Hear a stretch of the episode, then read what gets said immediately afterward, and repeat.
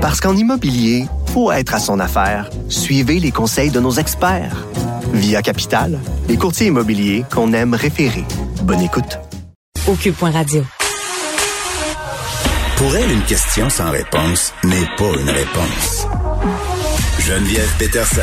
Cube Radio. Bon, je cherche le trouble. Euh, je me demande si les conspirationnistes de ce monde vont m'écrire euh, pour m'envoyer des bêtises. En tout cas, si vous m'écrivez, euh, ayez la décence au moins d'accompagner ça d'une photo de chat. OK. On parle des tests. Euh, évidemment, depuis quelques jours, on se questionne euh, sur euh, le pourquoi du comment. Hein, ça prend autant de temps à voir les résultats. Est-ce que les processus sont optimaux? Est-ce qu'on pourrait permettre à d'autres corps de métier de faire des tests? on parlait l'autre fois, le gouvernement pense à demander à des travailleurs sociaux, des sexologues, des gens qui officient en santé, mais pas vraiment, de peut-être suivre de façon volontaire une formation pour vacciner.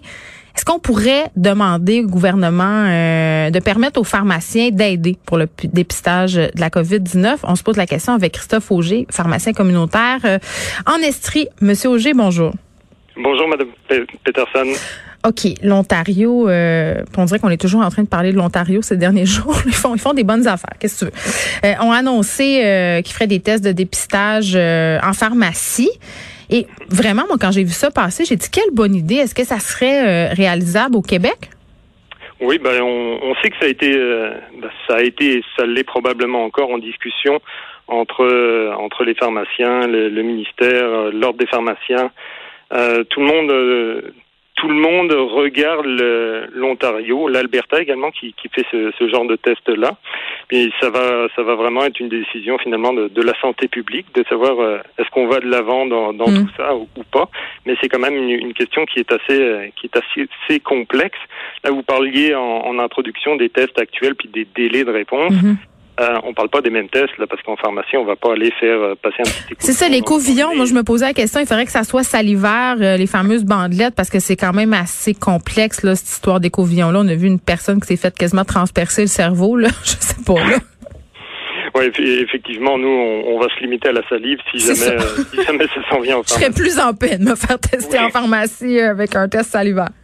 Oui, et puis comme vous le saviez, là, en, Ontario, Doug Ford a, fait des, des, pressions sur Santé Canada pour euh, pour faire accepter ces tests-là, parce qu'on ne sait pas trop en fait, euh, c'est quelle est la fiabilité de, de ces tests-là. Et au final la, bonne question si on teste des, des personnes asymptomatiques mm-hmm. quelle, est l'utilité? Est-ce que ça vaut vraiment la peine de, de, tester 50 000 personnes par jour pour détecter euh, un cas aléatoire? Donc là effectivement il y a, y a des questions à se poser. Est-ce que est-ce que le, le d'ouvrir ça en vaut vraiment la peine? Mais au niveau de l'attente, est-ce que ça aiderait? Parce que moi, ce que j'ai compris dans les points de presse, là, euh, M. Auger, c'est que c'est dans les laboratoires d'analyse euh, que ça bloque. Ben, il y a deux endroits où ça bloque, dans les laboratoires d'analyse et puis après pour transmettre le résultat. Euh, pour transmettre le résultat, ça, ben, peut-être qu'ils pourraient effectivement utiliser les pharmaciens pour pour donner les résultats, les autoriser à, à, consulter les résultats et les donner. Ça, ce serait peut-être une, une, possibilité pour accélérer. Mm. Euh, mais euh, mais c'est vraiment, on parle des, du test du test complet, là, celui celui en écouvillon.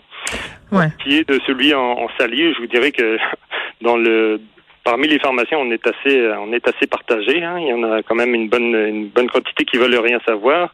Et puis pour ceux qui ont quand même une certaine ouverture comme moi, ben, c'est de voir mais comment on organise ça. Ouais, on peut pas se pointer à la pharmacie si on est possiblement atteint de la COVID-19. on se rappelle qu'en ce moment, avant de rentrer dans une pharmacie, il y a quelqu'un qui nous demande avez-vous des symptômes de la COVID? Avez-vous été en contact? Et si oui à ces questions, veuillez revirer de bord, s'il vous plaît, Madame, Monsieur. Donc, il faudrait comme faire quoi? Un abri tempo de test en arrière. Il faudrait faire de quoi là? Ben absolument, on, on l'a vu dans, dans les hôpitaux, ils faisaient ça à l'extérieur. Mais nous, si on, si on amène les gens à rentrer dans les pharmacies pour se faire tester, on va complètement à contre-courant de ce qu'on fait actuellement. Donc, euh, d'amener des gens potentiellement infectés en pharmacie, euh, ça pose des, euh, des enjeux assez importants. Comment est-ce qu'on fonctionnerait en rendez-vous? Il faut faire des corridors, pas mélanger les patients je vous dirais pas mélanger les équipes de travail parce que est-ce que j'ai envie que euh, la même personne qui fait le test à une personne potentiellement infectée prépare les, les médicaments pour la résidence de personnes âgées juste après? Ou des personnes immunodéprimées.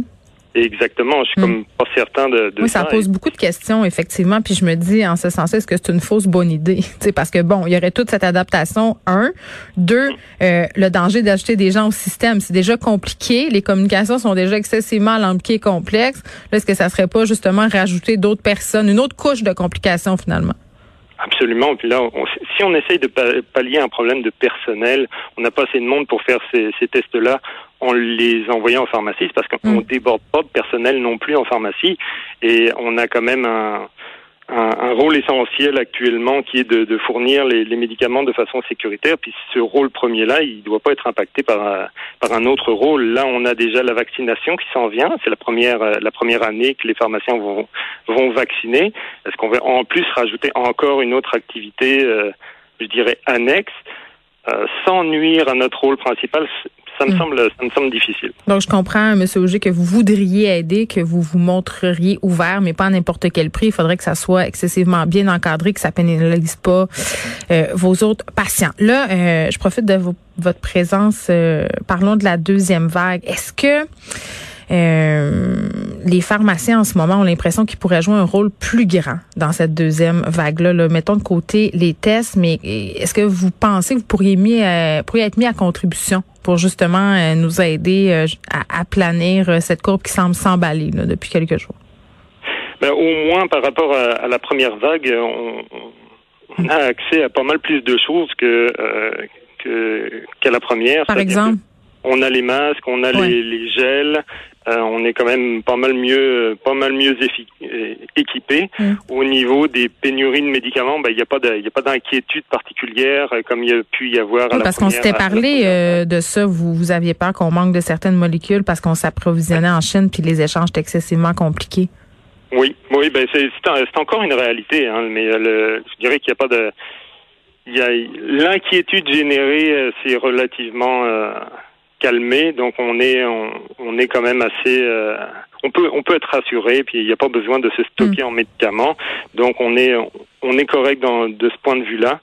Euh, on fait attention pour tout ce qui est pour tout ce qui est livraison. Il y a énormément de procédures en pharmacie pour euh, pour garder le, le plus de sécurité possible. Donc, euh, je pense qu'au moins au niveau de rassurer les gens et de euh, d'assurer notre, notre service de façon euh, le plus sécuritaire possible, je pense que pour ça, pour ça, on est quand même bien bien placé. Merci, Monsieur Auger, Christophe Auger, qui est pharmacien communautaire. On retient que bon, ça pourrait se faire des pharmaciens euh, qui font des tests euh, par rapport à la COVID-19, évidemment.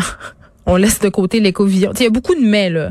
On pourrait, mais. Donc, il va falloir euh, qu'on qu'on se dépatouille dans tout ça si on veut arriver à ce que les pharmaciens puissent aider. Mais je pense qu'il y aurait peut-être d'autres solutions à mettre de l'avant avant ça.